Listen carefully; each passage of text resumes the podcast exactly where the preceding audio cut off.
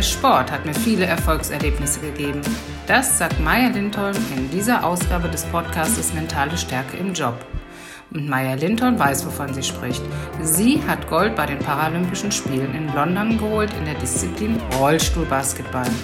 Sie hat aber noch viel mehr Tipps für dich, wie du mit Krisen und Herausforderungen besser umgehen kannst. Dazu hör jetzt rein in diese Folge. Maja, schön, dass du heute dir Zeit genommen hast, um in diesem Podcast dabei zu sein. Ähm, ein ganz herzliches Hallo nach Hamburg. Moin, moin, sagt man moin, dort. Moin, hallo. Genau. Und ich möchte dich, bevor wir richtig loslegen, erstmal kurz vorstellen. Wie immer sage ich an dieser Stelle, wenn äh, etwas nicht richtig ist, dann wirst du mich korrigieren. Ich habe auch extra nochmal alles rausgesucht und muss nach unten gucken, weil es ist einiges. Du bist deutsche Meisterin. Du bist seit 2009 in der Nationalmannschaft. Du bist Europameisterin, Vize-Weltmeisterin und hast bei den Paralympics in London 2012 Gold mit nach Hause gebracht. Und das alles in der deutschen Rollstuhl-Nationalmannschaft. Genau, Basketball, Rollstuhl-Basketball. Und das alles in der deutschen Rollstuhl-Basketball-Nationalmannschaft. So genau. heißt es richtig. genau. Stimmt das genau. soweit? Ja, das stimmt soweit. Das war alles richtig. Genau. Das ist ähm, eine Aufzählung, die es in sich hat. Ist dir das so bewusst? Denkst du oft ja, daran? Siehst du dir, guckst du dir oft deine Medaillen, deine Erfolge an? Also in meinem Wohnzimmer steht tatsächlich eine Vitrine, wo ja viele Erinnerungen, Medaillen, Auszeichnungen ähm, drinne stehen. Und manchmal sitze ich schon auf dem Sofa und gucke so in die Vitrine und denke mir so, ja, so Mensch, was du eigentlich schon alles geschafft hast. Ähm, Kann sich sehen. Weil, lassen. ja, man, also was heißt es Gerät und Vergessenheit, aber manchmal, ja, ist es gar nicht schlecht, sich das nochmal bewusst ja. zu machen, ähm, was man eigentlich schon alles erlebt hat und erreicht hat. Ähm, ja. Genau. Ja, absolut. Du hast noch mehr aufzuweisen als Pokale, Medaillen und mhm. Ehrungen. Äh, du steckst nämlich voller Power, voller Motivationspower, voller Energie. Und davon möchtest du uns ja in diesem Podcast etwas abgeben. Genau. Ja, und damit starten wir jetzt. Du steckst in einer beruflichen Krise, bist gestresst in deinem Job, spürst, dass die Jobsuche einer Marathonstrecke gleicht dann tanke hier Motivation, lerne von Vorbildern und sammle neue Impulse. Lass uns starten.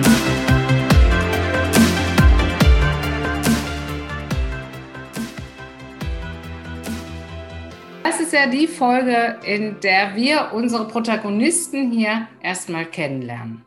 Und ähm, ja, erstmal uns überhaupt einander annähern, die Geschichte ähm, hören und so ein, ein paar Punkte schon in Richtung Motivation, Krisenbewältigung, inneren Schweinehund bewältigen, ähm, ja, einfach in, in diesen Start dazu gehen. Das können wir nicht, ohne deine Geschichte zu kennen. Das heißt, ähm, im Untertitel ist es ja schon deutlich geworden, was du von gehandicapten Leistungssportlern lernen kannst. Sprich, du hast ein Handicap oder ähm, eine Behinderung und du bist Leistungssportlerin. Magst du uns kurz etwas zu deiner Behinderung sagen? Wie, äh, was, sie war ja nicht immer da.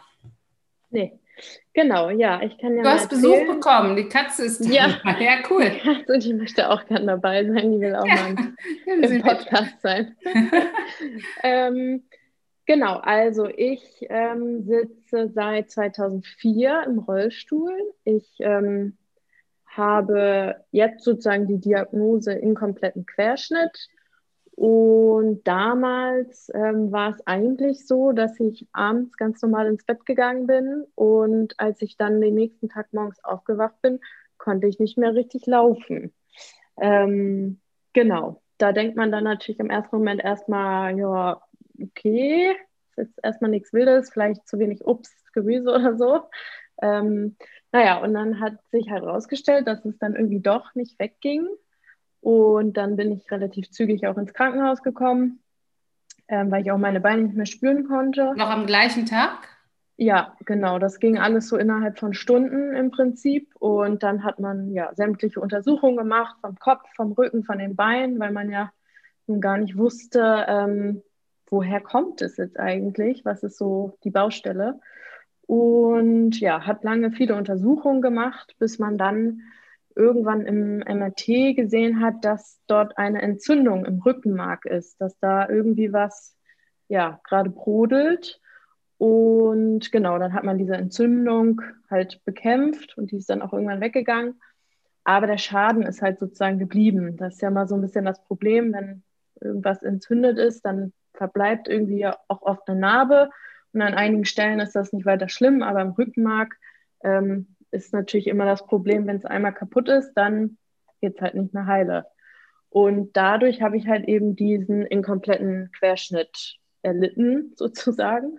Ähm, genau, und sitze halt seitdem im Rollstuhl, ähm, habe dann auch lange Reha gemacht. Ich war ja damals äh, 13, ähm, kam in eine neurologische Kinder- und Jugendreha.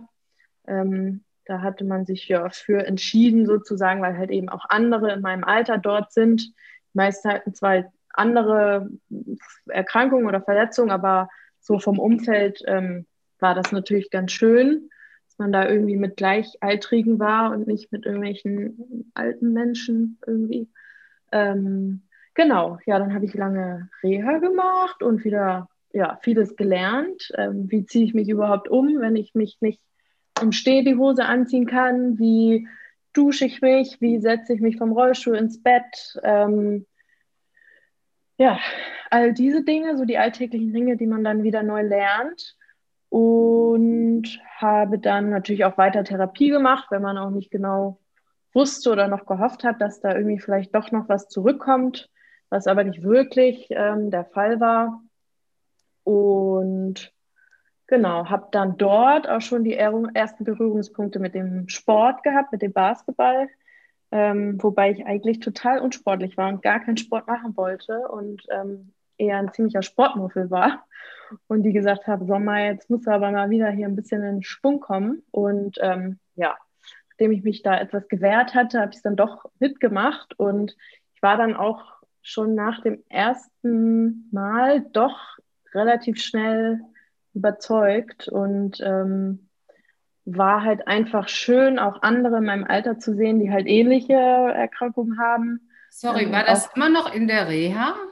Ja, genau. Immer noch. Wie lange war warst du in der Reha?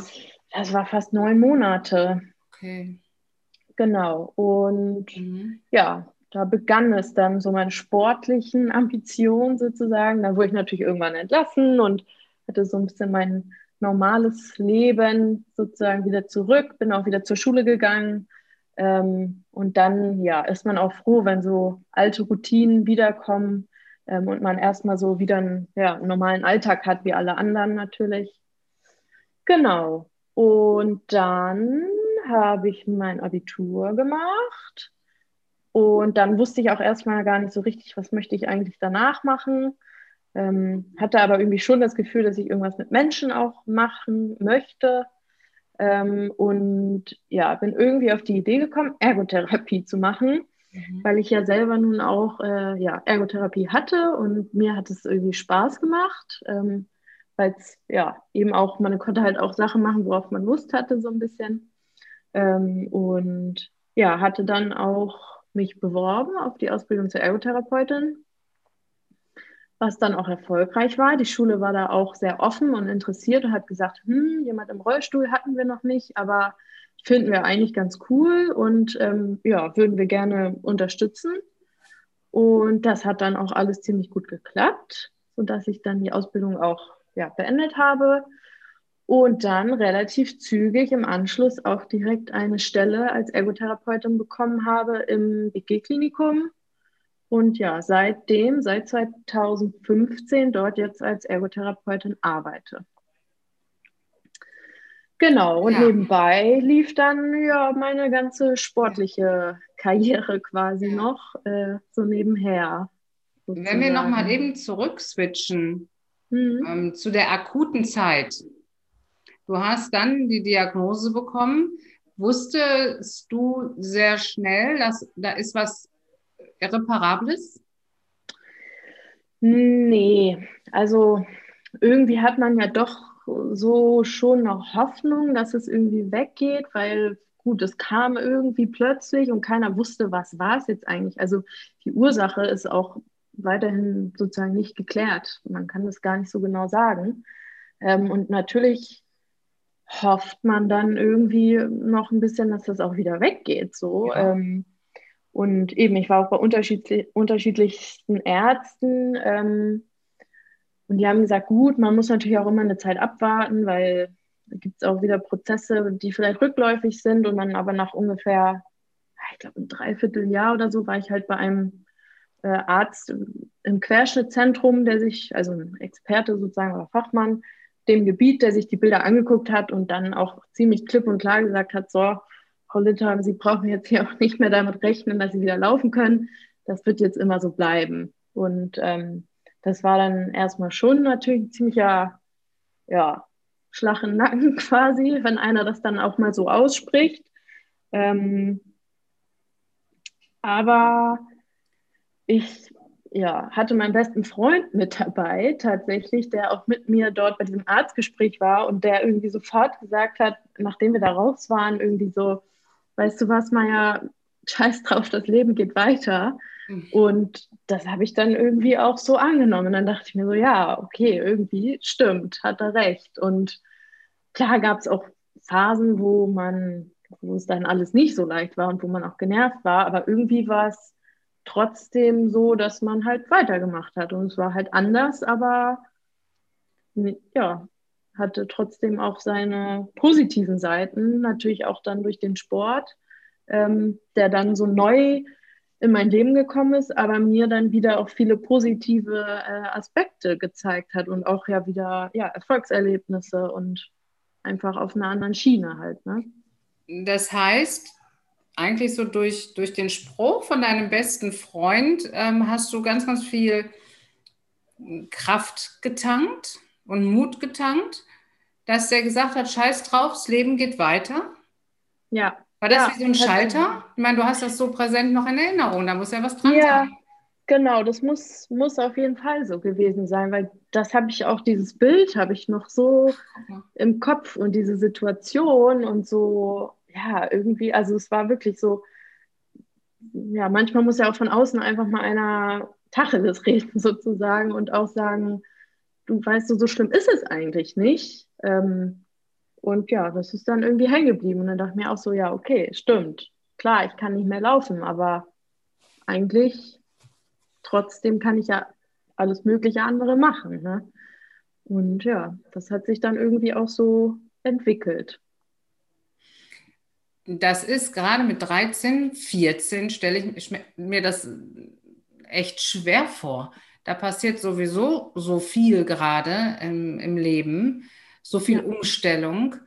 Und das ist ja ein ganz herber Einschlag. Ne? Und alleine so lange aus der Schule raus zu sein, das, dein ganzes Leben hat sich ja in dem Moment erstmal gedreht.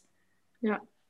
Ja, das war tatsächlich für mich dann auch mit das Schwierigste, weil ich war auch jemand, der noch sehr schüchtern und zurückhaltend war und dann die Schule wechseln zu müssen und neue Menschen kennenlernen zu ja. müssen und sich in so eine neue Gruppe zu integrieren, war für mich eigentlich viel schwieriger als sozusagen jetzt die, also die Behinderung an sich war auch nicht leicht, aber dieses emotionale, mhm. ähm, sich auf neue Menschen einzulassen, das war für mich, also das war für mich echt super äh, anstrengend halt auch, weil ja ich nicht so der Mensch war, der da irgendwie offen auf Menschen zugegangen ist und hatte dann aber auch das Glück, dass ich da in eine ganz ja, nette Klasse gekommen bin, wo auch die Menschen dann auf mich zugekommen sind.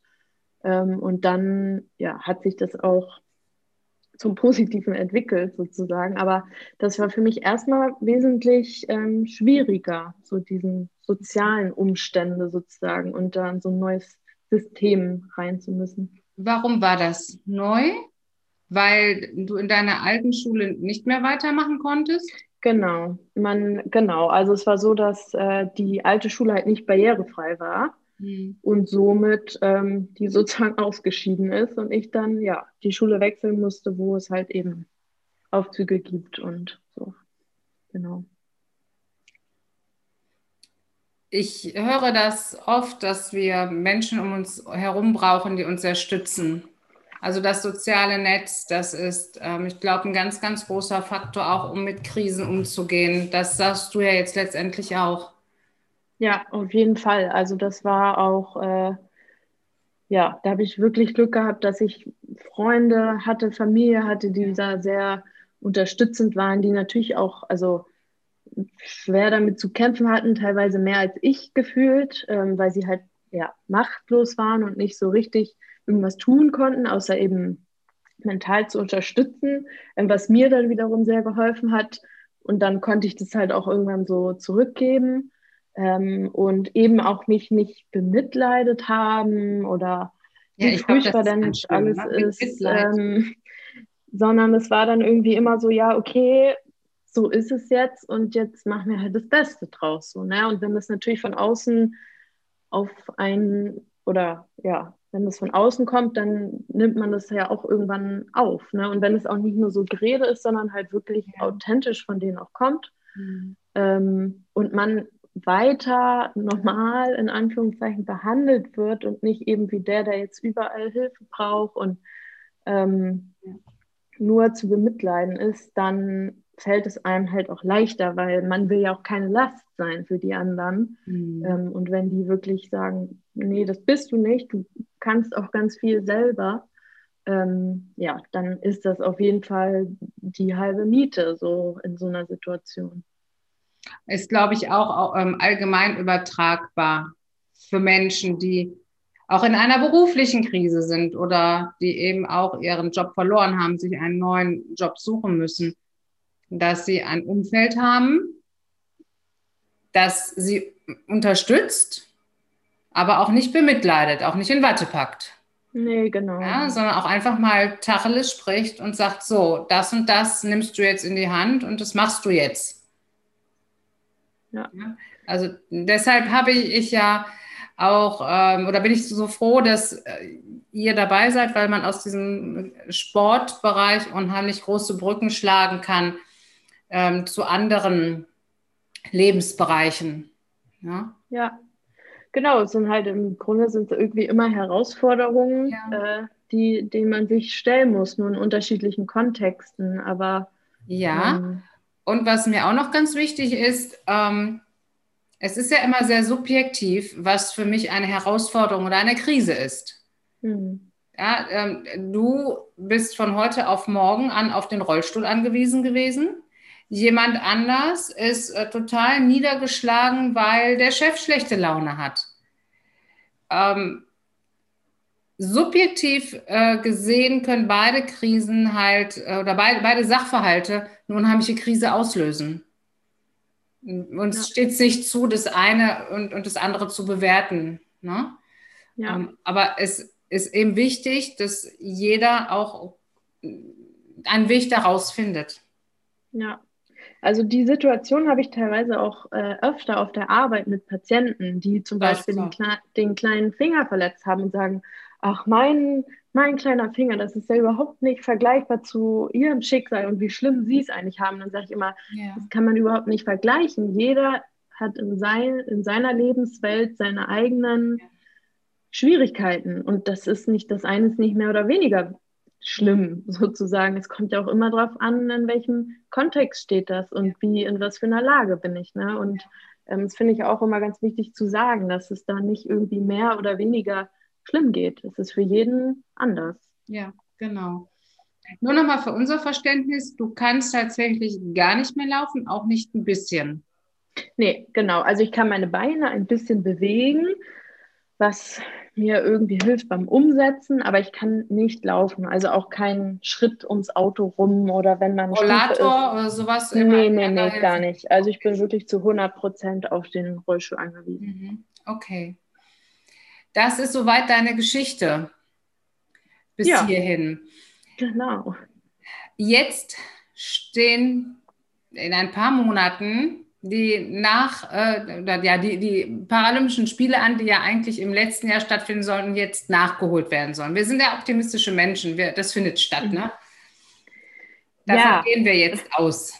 Ja, bisher gehen wir auch tatsächlich alle davon aus und bereiten uns ja auch äh, ja, darauf vor mit, ja, mit, diesem, mit dieser Vorstellung, dass es stattfindet. Ähm, ich muss ja sagen, es ist ja auch noch ein bisschen Zeit bis dahin, ähm, um vieles auch wieder in richtige Bahn zu lenken. Ähm, genau, aber natürlich hat man auch ja, hängt man nicht so sehr dran, dass es um jeden Preis stattfinden soll. Ich glaube, da sind wir Sportler uns auch einig, dass unsere Gesundheit natürlich doch auch ähm, im Vordergrund steht. Aber wir optimistisch sind, dass bis dahin alles so umsetzbar ist, dass wir uns auch dort wohlfühlen können. Ja, ja. Der Vorbereitungsstand bei euch, wie findet euer Training statt? Findet überhaupt ein regelmäßiges Training statt?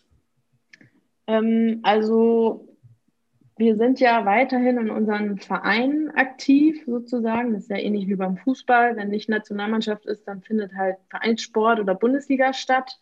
Darüber sind wir mit dem Training recht gut abgesichert, sage ich mal, und es läuft. Ähm, wir hatten aber bisher noch keine Möglichkeit, einen Nationalmannschaftslehrgang ähm, stattfinden zu lassen. Der ist jetzt für äh, April geplant, ähm, sodass wir da dann hoffentlich mit dem Team, was dann Richtung Tokio fährt, ähm, ja, gemeinsam starten können. Ähm, ja, wir haben regelmäßig Zoom-Meetings, sodass wir uns irgendwie trotzdem auch sehen und irgendwie auch hören können, ob alles in Ordnung ist. Ähm, aber leider konnten wir uns noch nicht gemeinsam sehen und so muss jeder so ein bisschen für sich halt schauen, dass er das Beste ähm, ja, rausholen kann, was möglich ist ähm, zu Hause im Training. Ihr habt jetzt aber euer erstes Spiel wieder gehabt. Vereinsspiel. Genau, genau. mit den BG Baskets hatten wir jetzt unser erstes Saisonspiel, äh, was wir auch erfolgreich äh, hinter uns gebracht haben, sozusagen. Ihr habt gewonnen. Ähm, und es war, genau, wir haben gewonnen. Super. Und es war auch echt ein schönes Gefühl. Also mal wieder, ja, wirklich zu spielen, auch wenn keine Zuschauer da waren, ähm, hatte das trotzdem mal wieder so ein bisschen mehr Wettkampfcharakter und ähm, auch gegen andere Leute zu spielen als äh, uns selbst, war doch sehr erfrischend. Ja, das glaube ich. Eure Zielsetzung für Tokio ist welche? Ähm, unsere Zielsetzung ist schon relativ klar, dass wir eine Medaille gewinnen wollen. Mhm. Wir haben ja in London Gold geholt und in Rio ähm, die Silbermedaille und waren auch die letzten Jahre eigentlich immer oben mit dabei und ähm, ja, sind schon auch ja, optimistisch, dass wir dieses Jahr eine Medaille gewinnen können. Also das Potenzial haben wir auf jeden Fall. Ähm, genau. Die Frage ist dann auch immer zum richtigen Zeitpunkt dann das abzurufen. Aber ja, das ist unser Ziel. Wir werden das verfolgen. und, und ja. du nimmst uns ja auch ein bisschen hinter die Kulissen mit äh, in den nächsten Wochen und Monaten. Genau. Und dann wachsen wir da auch so ein bisschen rein ne, in dieses Thema. Und das, ähm, der Vergleich zu diesem Podcast ist ja im August finden die Spiele statt. Das ist euer großes Ziel. Und bei vielen Zuhörern und Zuhörerinnen hier von uns ist eben das Ziel, ähm, ähm, ja, eine Krise im Job zu bewältigen, eine Herausforderung im Job zu bewältigen oder auch gar ähm, sich einen, einen neuen Job zu suchen oder suchen zu müssen, ja, freiwillig ja. oder eben auch nicht. Und um dieses große Ziel einerseits bei euch zu erreichen oder andererseits auch bei den Menschen, die ich kenne, mit denen ich arbeite, ähm, brauchst du viele kleine Ziele. Du wirst nicht einfach so, so ein bisschen vor dich hin trainieren, ähm, um dann im August ähm, dein, dein ähm, Leistungspotenzial abzurufen, sondern mhm. du weißt, dass du eben in kleinen Zielen arbeiten musst. Und wie schaffst du es und was können wir davon lernen, ähm, immer wieder sich für ein Ziel zu motivieren, diesen inneren Schweinehund zu überwinden? Das ist doch äh, eigentlich die größte Herausforderung, oder? Ja, auf jeden Fall. Also einerseits, ja, ist natürlich eine große Motivation, wenn man an irgendwas auch Spaß hat ähm, und man irgendwas macht, was einem Freude bereitet, dann fällt es einem natürlich leichter. Aber es gibt natürlich auch Situationen, die machen keinen Spaß. Also im Training muss ich auch Sachen machen, die machen mir überhaupt keinen Spaß, weil sie einfach anstrengend und nervig sind. Ähm, aber man macht es ja, um ja am Ende auch an seinem Ziel irgendwie eher anzukommen und auch äh, ja, erfolgreich zu sein, sozusagen. Ähm, bei uns muss man natürlich immer sagen, man ist ja auch immer in einem Team und ähm, das hilft natürlich enorm, wenn man auch von anderen Unterstützung bekommt, die anderen einen auch mal motivieren und sagen, Mensch, fahr doch jetzt noch mal eine Runde mit oder ähm, wir machen jetzt noch mal zehn Würfe irgendwie. Ähm, da, das ist auch ganz klar, dass man nicht immer alles von sich alleine ähm, machen und erwarten muss, dass das irgendwie man selber immer die Motivation alleine hat. Also man braucht auch manchmal ein bisschen von außen Unterstützung. Ähm, und dann fällt es einem auch wieder leichter, ja, alleine an irgendwas zu arbeiten. Aber das erinnert mich an das, was du vorhin gesagt hattest. Ähm, dass eben Freunde, Familie damals in deiner, in deiner Krankheitszeit ähm, deine Stütze waren. Und genau. da wart ihr quasi auch ein Team. Ähm, ihr habt genau. mit anderen gearbeitet klar. Und jetzt seid ihr auch ein Team und arbeitet gemeinsam auf das große Ziel Tokio hin und stützt euch gegenseitig. Genau. Und ja, ich glaube auch, wenn man jetzt so im, in, wenn man so Sachen Job, also oder das ist ja unabhängig, man oft ist man ja so in seinen Gedankenkreisen auch und in so einer Gedankenspirale und ähm, festigt sich dann da auch so in seiner Meinung und manchmal braucht man einfach eine Rückmeldung von außen, wie jemand anderes überhaupt betrachtet, um mal ein Feedback zu bekommen, um dann auch zu merken, vielleicht ist es gar nicht so, wie man sich das gerade in seinem Kopf alles so ähm, herredet, ne? ins Positive oder ins Negative gedacht. Man braucht auch da ja von außen ein bisschen Rückmeldung, wie eigentlich so der Stand ist und was man machen kann und wie man auch wirkt und ist. Ähm, ja, genau. das, ich bin ganz bei dir, aber ich glaube auch, dass häufig das Umfeld zögert, eine Rückmeldung zu geben. Forderst du die denn aktiv ein? Jetzt äh, von nee, in deinem Team, in deinem sportlichen mhm. Team wirst du die ja bekommen. Genau. Ja, aber so in deinem privaten Umfeld mh, hm, Sagst du da mhm. schon mal, du, ähm, ich, ich brauche hier mal ein Feedback von dir. Ähm, sag mal ganz ehrlich, forderst du das ein? Selten tatsächlich, ähm, weil ich tatsächlich auch Leute um mich herum habe, die das von sich alleine auch machen. Also da relativ offen auch sind und sagen, hm, du, das war jetzt irgendwie scheiße oder mhm. äh, also positiv und negativ in beide Richtungen.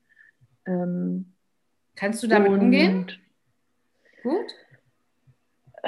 Es kommt immer ganz drauf an, wie, wie man selber ja auch darüber denkt. Ne? Eben, das ist ja auch manchmal, sieht man sich ja selbst ganz anders als jemand anders und dann kommt die Kritik und man hat es eigentlich selber anders eingeschätzt, dann ist man natürlich erstmal muffelig, weil das will man natürlich nicht hören. Ähm, und wenn man dann ehrlich zu sich ist, denkt man sich vielleicht so, ja, okay, irgendwie ist da vielleicht schon was dran. Ähm, genau.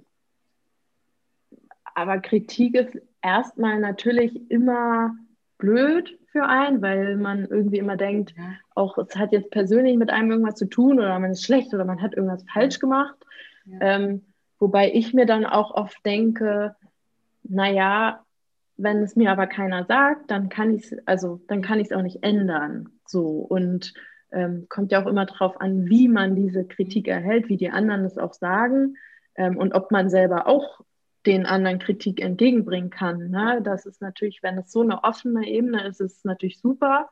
Das ist halt oft leider nicht so, aber ähm, ich glaube, es hilft auch, wenn man es dann nicht so persönlich nimmt, sondern eher als ja, Anstoß quasi etwas ja, besser zu machen ähm, und es als, ja, als ähm, ja, Anstoß sieht, irgendwas zu verändern, ne? was, ja, was ja nicht schlecht eigentlich ist. Mhm. Ja, also ganz, ganz intensiv höre ich heraus, dass das Umfeld ist für dich enorm wichtig als Stütze, als ähm, Rückmeldung, wo du gerade stehst, äh, um dich zu fordern, um dich anzustupsen. Ja. Ja. Genau. Ja, ich glaube, das ist auch ein ganz wichtiger Aspekt.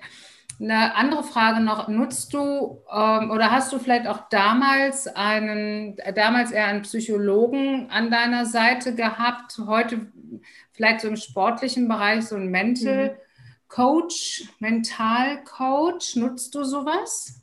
Mm, also damals, als ich noch in der Reha war, ähm, war auch Teil der Reha zum Psychologen zu gehen. Ich fand das damals immer doof irgendwie, weil ich nicht das Gefühl hatte, dass ich das brauchte, weil ich das eben auch mit meinen Freunden und Familie dann irgendwie ausgemacht habe, sozusagen.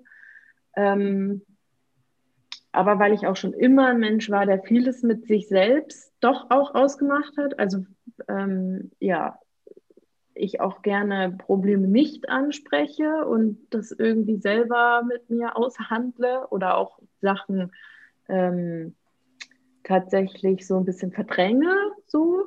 Ähm, glaube, das ist auch zum Teil normal, dass man das macht. Ähm, also ich glaube, es ist immer noch in einem gesunden Gleichgewicht. Ähm, und jetzt im Sport hatten wir auch Sportpsychologen bei der Nationalmannschaft, die sozusagen bei Bedarf auch da waren, zu denen wir auch gehen konnten, ob es nun um sportliche Sachen geht oder auch wenn mal privat irgendwas ist.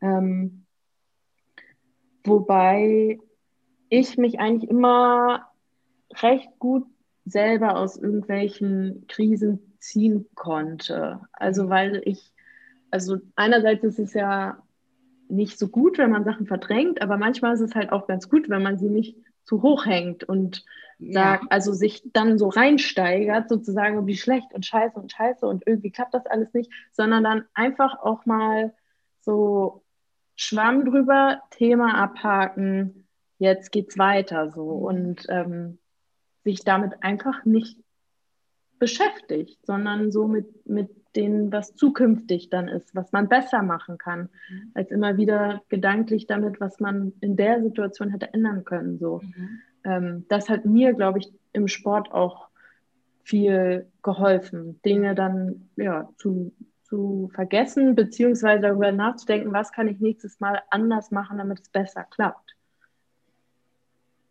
Was auch viel Ehrlichkeit mit sich selber einfordert, ne? Ja, ja, das stimmt natürlich. Ähm, Was auch wobei, ziemlich wehtun kann. Ja, ja, aber man, also, oder mit der Zeit habe ich halt auch gemerkt, dass einen das ja auch eher voranbringt, wenn man Sachen dann gleich angeht oder ja auch einfach mal sagt, das war jetzt irgendwie schlecht und äh, dann ändert man es vielleicht auch eher. Ja, richtig. Ich fasse mal zusammen. Ich gucke mal, dass ich eine gute Zusammenfassung hinkriege von deinen Rezepten, die du uns mitgeben kannst. Ich habe mitgenommen bis hierher ähm, Ziele zu erreichen, beziehungsweise den inneren Schweinehund ähm, zu überwinden. Schaffst du am besten, wenn du dir etwas suchst, woran du Spaß hast das Umfeld ist eine ganz wichtige Stütze, um Krisen und Herausforderungen zu meistern. Und sei ehrlich zu dir selber. Gesteh dir ein, ähm, wenn irgendwas nicht gut läuft und ändere das Ganze dran. Finde äh, die, die Schraube, an der du drehen kannst und häng nicht alles so, so hoch wie es äh, hochgehängt werden könnte. Genau. Findest du dich darin wieder? Habe ich das so richtig wiedergegeben? Ja, auf jeden Fall. Ähm, das klingt gut. Und davon können wir, glaube ich, schon eine, ganz, äh, eine ganze Menge äh, lernen und äh, auf jeden Fall auch mitnehmen.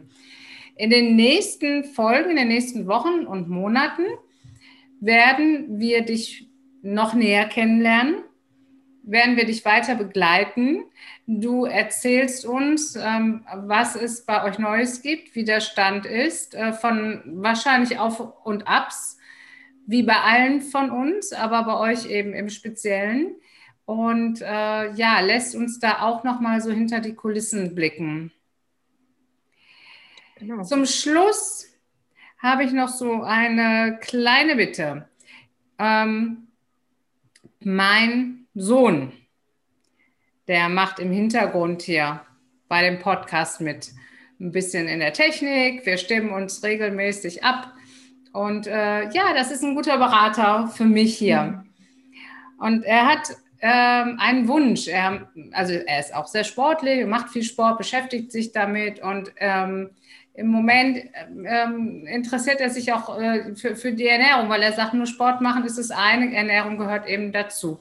Er möchte von dir und für, von euch gerne wissen, ob ihr, ob du einen Ernährungsplan hast. Ja, also ähm, bei uns ist es eher so, dass jeder so ein bisschen für sich guckt, was er braucht und was ihm gut tut. Wir haben nicht einen Ernährungsberater für alle. Ähm, für uns gibt es die Möglichkeit, an den jeweiligen Olympiastützpunkten an einer Ernährungsberatung teilzunehmen.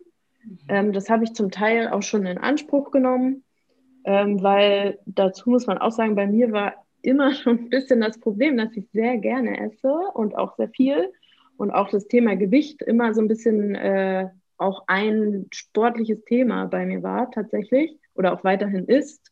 Ähm, und das auch immer eine besondere Herausforderung für mich ist, da irgendwie am Ball zu bleiben. Und genau jetzt gerade mit Beginn dieses Jahres habe ich mir wieder so ein bisschen äh, ja, auf die Fahne geschrieben, meine Ernährung zu optimieren und ähm, ja, zu verbessern und auch ja, gerne abzunehmen. Und genau, da ist jetzt momentan so mein aktueller Status, dass ich versuche, mehr Gemüse zu essen, weniger Kohlenhydrate, ähm, genau, und so ein bisschen einfach bewusster auch zu essen, weil ich viel zwischendurch aus Langeweile, aus Stress gegessen habe und das so ein bisschen äh, ja, in den Griff zu kriegen, sag ich mal. Und ja, aber da ist, hat jeder so seinen eigenen Plan und ähm, ja, da kann man nicht sagen, dass wir jetzt so den Ernährungsberater haben, sondern jeder für sich das organisiert. Also es gibt ja Sportler, ne? die sind ja ganz strikt dabei und essen dann nur ihre Möhrchen und dann mhm. essen sie ihr, weiß ich nicht, Müsli und dann, dann kommt die Proteinfraktion hinzu. Das ja. da frage ich mich da manchmal auch, wo, wo ist da noch der Genuss? Der ja, ja, das ist natürlich auch von Sport zu Sport unterschiedlich, wie wichtig das ist. Bei uns, ich glaube, als Mannschaftssport und auch im Rollstuhlbasketball, klar, es ist irgendwie von Vorteil, wenn man sich gesund ernährt. Aber ähm, durch diese Teamkomponente und auch, dass es eben viel Taktik ist und auch im Spiel natürlich ja klar kommt es auch irgendwie um Geschwindigkeit, äh, auf Geschwindigkeit an, aber da sind so viele Aspekte, dass dieses Ernährungsthema auch ähm, nicht so punktgenau vielleicht sein muss wie bei anderen Sportarten. Okay. Äh, okay, aber, er wird sich das anhören. ja. Ich gebe nichts weiter, er wird sich das anhören. Okay, sehr gut. Ähm, ich habe jetzt noch ähm, zwei, drei Satzergänzungswünsche. Das ist nichts Neues, äh, kein mhm. neues Spielchen, aber ich finde es äh, nach wie vor immer sehr inspirierend, wenn Gäste Sätze vervollständigen. Der erste Satz heißt, ich motiviere mich, indem... Indem ich Musik höre, tatsächlich ähm, das motiviert mich schon oder das, ja, da kriege ich so ein bisschen mehr Energie, weil ich auf Musik irgendwie, ja, so anspringe und wenn ich gute Musik höre, dann habe ich eh schon bessere Laune und dann kann ich mich auch besser zu etwas motivieren. Sehr gut. Mein Vorbild ist. Ja, mein Vorbild ist ähm, sportlich gesehen tatsächlich Dirk Nowitzki. Klingt immer so ein bisschen abgedroschen, aber ich glaube, für jeden Basketballer ist das einfach ein Vorbild, weil er so fleißig und trotzdem ja erfolgreich und halt auch bodenständig ist, dass, ähm, dass das doch schon ein großes Vorbild ist. Ähm, und sonst in meinem Leben tatsächlich so meine Oma, weil die auch immer sehr gelassen und ruhig und abgeklärt ist und ja, schon sehr alt geworden ist und immer noch sehr fit ist. Das äh, wünsche ich mir auch. Wir richten mal von hier aus schöne Grüße an die Oma aus, unbekannterweise. Genau. Ja. Okay, den Zuhörern und Zuhörern möchte ich mitgeben, dass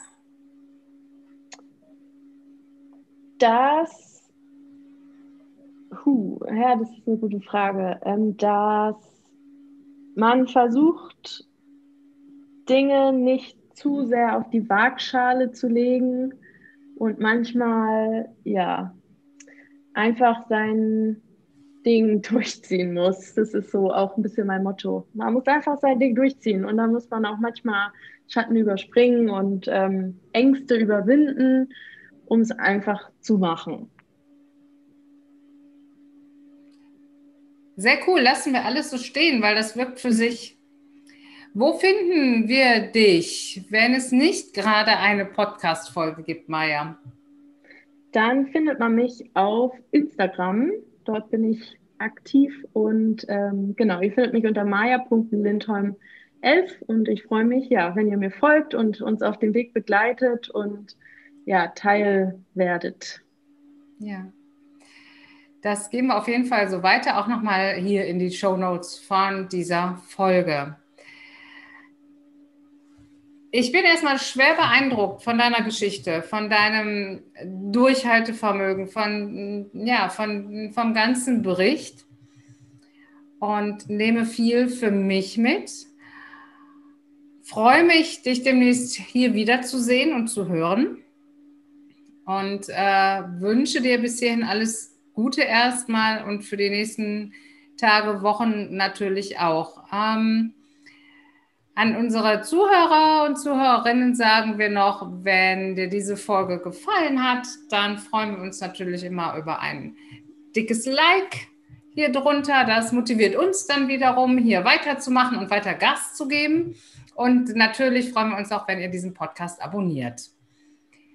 Liebe Maja, ich danke dir für heute, wünsche dir alles Gute und wir hören und wir sehen uns demnächst.